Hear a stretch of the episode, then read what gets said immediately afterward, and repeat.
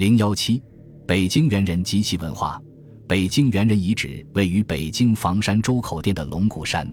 最早在周口店一带调查和采集化石的是瑞典地质学家和考古学家安特生。一九一八年二月，安特生第一次到周口店的鸡骨山考察动物化石。一九二一年，安特生与奥地利古生物学家施丹斯基合作，开始对鸡骨山进行发掘。同年八月，安特生等得到当地老乡提供的有关龙骨山的重要线索，马上让老乡引导去龙骨山考察。立刻采集到猪和种骨鹿的下颌骨化石，并发现堆积物中有石英碎片。安特生认为这些石英碎片非自然应力搬运所致，肯定是远古人类的行为结果。安特生当时就断言，这里曾经有原始人生存。于是安特生毅然停止了在鸡骨山的发掘，把发掘工作转向龙骨山。一九二一年至一九二三年，是丹斯基在龙骨山的试掘中获取两枚人类牙齿化石，一枚是磨蚀严重的臼齿，代表一个老年个体；一枚是尚未萌出的前臼齿，代表一个幼年个体。一九二六年十月，安特生在欢迎瑞典皇太子夫妇环球旅行到达北京举行的学术会上，首次报道了北京周口店龙骨山发现古人类牙齿化石。这个重大发现立刻轰动世界。龙骨山出土古人类牙齿化石的地点被编为周口店第一地点，这个地点即著名的北京猿人遗址。一九二七年，对周口店第一地点进行正式发掘，并于当年出土一枚保存完好的左侧下臼齿。加拿大解剖学家布达生对这枚牙齿进行了研究，并结合施丹斯基发现的两枚牙齿。将龙骨山出土化石所代表的人类定名为中国猿人北京种，通常称为中国猿人或北京猿人，这就是北京猿人一词的由来。一九二八年，我国古生物学家杨忠建和裴文中参加了北京猿人遗址的发掘。一九二九年，发掘工作由裴文中主持。同年十二月，裴文中发掘出了第一个北京猿人头盖骨化石。一九三六年，我国考古学家贾兰坡主持发掘工作时，又发现了三个北京猿人的头盖骨化石。从一九二七年正式发掘到一九三七年抗日战争全面爆发停止发掘为止，北京猿人遗址共出土头盖骨五个，牙齿一百四十七颗，下颌骨十四块，颅骨碎片十五块，股骨残断七块，肱骨残断两块，锁骨一根，以及月骨等其他残块。这些化石代表四十多个不同年龄的男女个体，是研究人类发展进化的珍贵群体资料。令人痛心的是，这批珍贵的人类化石资料在一九四一年十二月全部遗失。如今，我们只能看到一部分化石标本模型。一九四九年，在裴文中、贾兰坡的指导和主持下，对北京猿人遗址重新开始发掘。一九五一年，第一次出土了北京猿人的胫骨残块，同时还出土了两颗牙齿和肱骨残块。一九五九年，发掘出一块保存较好的下颌骨，属一老年女性个体。一九六六年，发掘出属于同一个体的额骨和枕骨，与一九三四年出土的两块颅骨碎片标本模型拼接，恰好复原成一个完整的头盖骨。随着新资料的发现。有的学者又对北京猿人重新命名，称之为北京直立人。北京猿人遗址是一个很大的洞穴堆积，东西长约一百四十米，中部宽约二十米，由中部向西越来越窄，西端为尽头。洞穴上大下小，呈漏斗状，堆积很厚。经半个多世纪断断续续的发掘，已发掘五十米深，但仍未见到底。到目前为止，共发掘了十七层。但自十四层以下没有化石和遗物出土。根据古地磁法、裂变竞技法、游戏法等多种方法测定，第一、二、三层的年代为二十三万至二十七万年前；第四层的年代为二十七万至三十三万年前；第七层的年代为四十万年前；第十层的年代为五十万年前；第十一层的年代为五十七万年前；第十三层的年代为七十万年前。第十四层至第十七层的年代为七十万至一百万年前。总的来说，北京猿人遗址的文化堆积从七十万年前到二十三万年前，持续了四十多万年。根据目前出土人类化石的层位看，北京猿人是从五十多万年前开始生活于此，前后生活了大约三十万年。由于北京猿人的化石出土较多，使我们对北京猿人的体质特征有了较多的了解。北京猿人头盖骨的骨壁比现代人的厚一倍，脑容量平均为一千零四十三毫升，介于猿和现代人之间。北京猿人头盖骨低平，额向后倾，眉脊粗壮，面部较短，鼻骨和颧骨扁而宽，吻部突出，没有明显的下颌，牙齿比现代人的粗大。从北京猿人的头部看，他们保留了许多猿的特征，显得比较落后。而北京猿人的肢骨却较为进步，下肢骨除骨髓腔较小、管壁较厚以外，在尺寸、形状、比例和肌肉附着点等方面与现代人大致相同，并有骨骨脊，这表明北京猿人已能直立行走。北京猿人的上肢骨与下肢骨相比，更接近于现代人，他们的上肢已能从事与现代人上肢相似的活动。北京猿人头部的落后和肢骨的进步，反映出其体质进化的不平衡性。这种不平衡性是由于在从猿到人的进化过程中，四肢的进化先于头部的进化。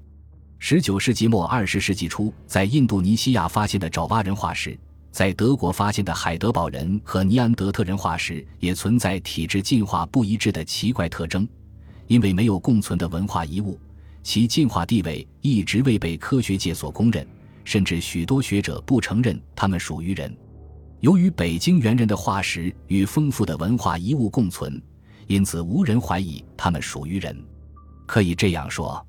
北京猿人化石的发现，使包括爪哇人、海德堡人和尼安德特人在内的直立人的存在得到了肯定，使学术界基本明确了人类进化的序列。与北京猿人化石共存的时期。出土的总数已超过十万件，这使我们对北京猿人文化的特点有比较清楚的认识。北京猿人制造石器的石料基本上采自遗址附近，采取石料的范围半径不超过五公里。石料主要有石英、水晶、砂岩和碎石。北京猿人主要用砸击法、锤击法和碰针法打制石片，他们对不同的石料采用不同的方法打制。砸击法主要用于打制石英原料，用这种方法产生的两级石盒和两级石片，在全部石制品中占有很大的比重。锤击法主要用于打制砾石和石英，碰针法主要打制砂岩。值得注意的是，北京猿人修理石器也是使用砸击法、锤击法和碰针法。北京猿人的石器可以分为两大类，第一类是用于制造石器的工具。第二类是用于从事生产活动的工具。第一类工具主要有砸击石针、砸击石锤、锤击石锤等。石针是砸击石和打制石片时使用的垫石，为整块砾石一面有坑疤，坑疤呈盆状和条状。其中有条状坑疤的石针为北京猿人文化所特有。条状坑疤是将大而厚的砸击石片在砸薄的过程中形成的。在堆积中发现了许多小而薄的砸击石片，可以印证石针的条状坑疤。这也反映出北京猿人砸击技术的进步。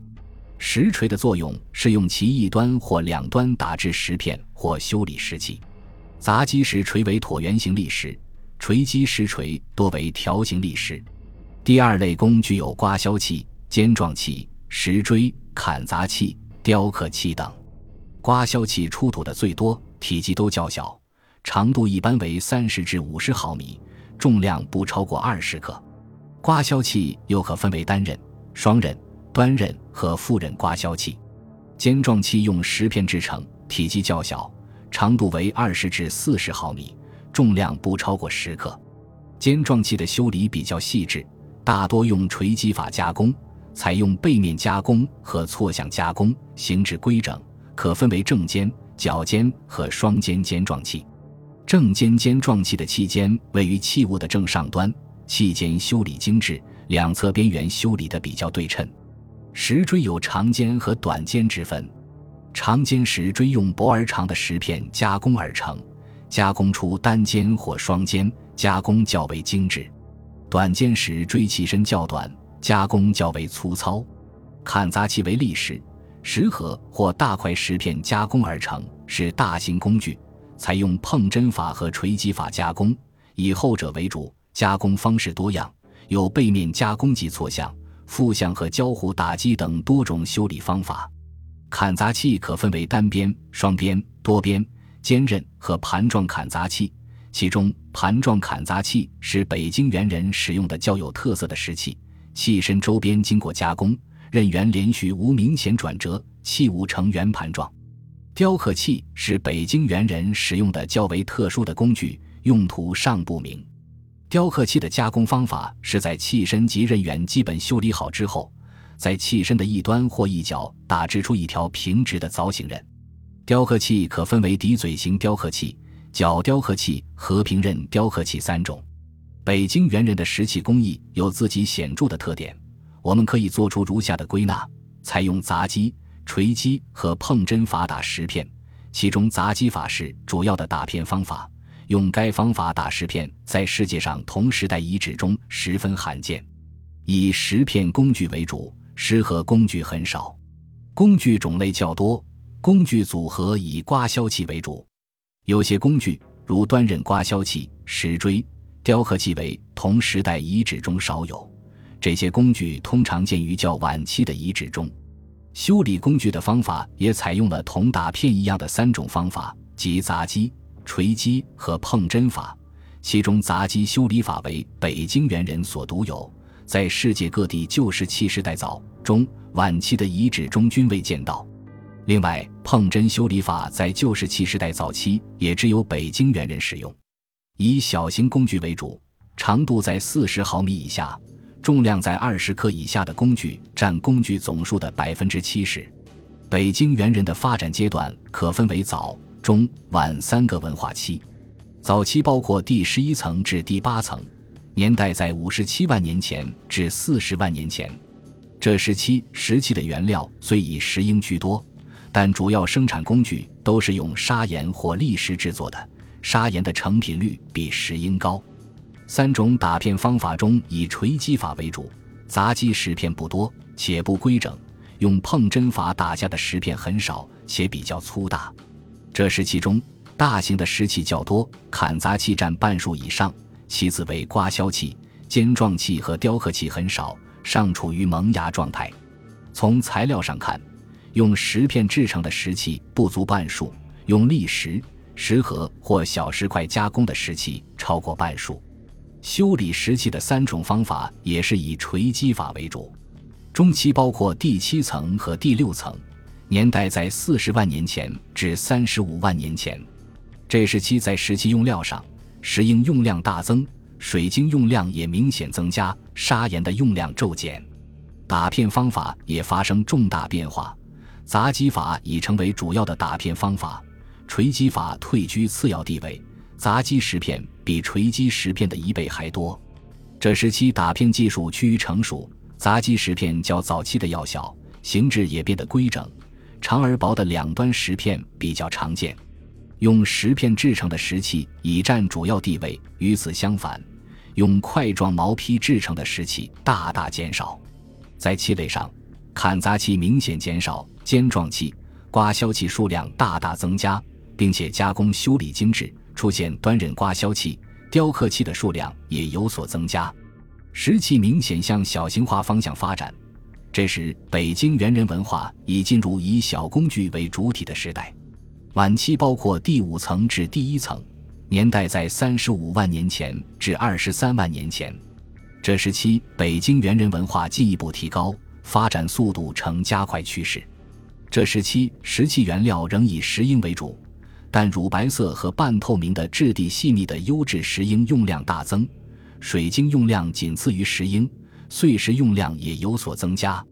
在打片方法中，砸击法仍是主要方法，技术更加熟练，不仅打制出大量形制规整的两端石片，而且还能将大的两端石片再砸薄，生产出形似石叶的砸击石片。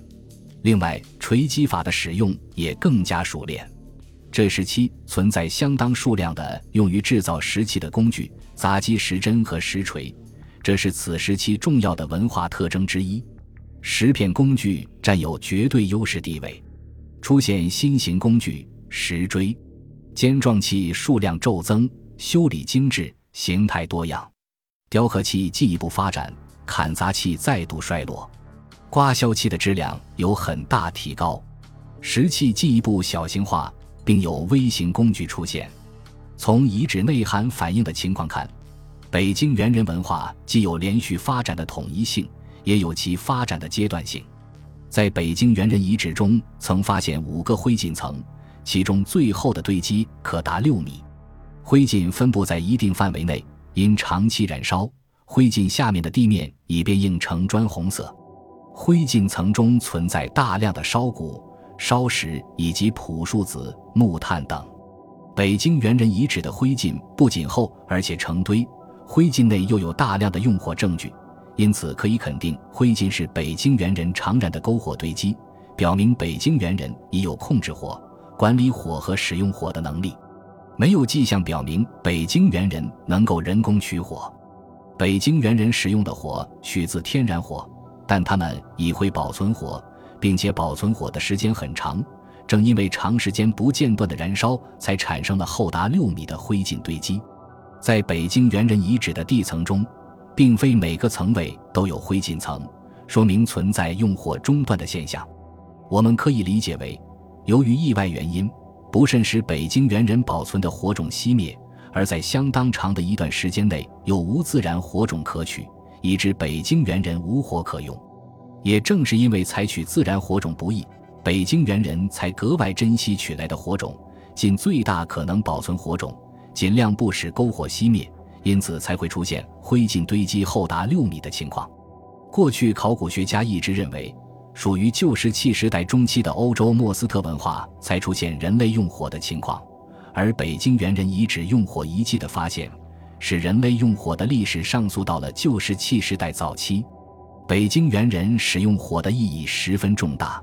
火可以熟食、取暖、防潮，有利于人类的身体健康和体质进化。火可以照明和驱逐野兽，使人类在夜晚有了安全感。与北京猿人化石共存的动物化石发现很多，可分九十六个种属，其中有第三纪的残存重剑齿虎，但更多的是中更新世的常见种。如硕猕猴、丁氏粉鼠、居氏大河狸、翁氏兔、中古大角鹿、葛氏斑鹿、德氏水牛、李氏野猪、杨氏虎、梅氏犀、中华狗猎狗、三门马等。根据动物群的变化，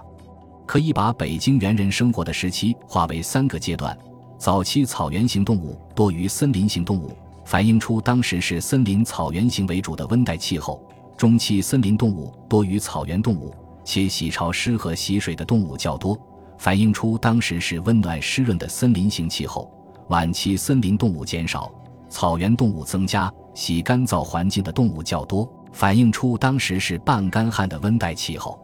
北京猿人生活在周口店的漫长岁月里，气候发生过几次变化，但总的来说没有过于恶劣的气候，比较适合人类生存。北京猿人就在这矮山。小河与平原交汇地带的周口店生活了几十万年。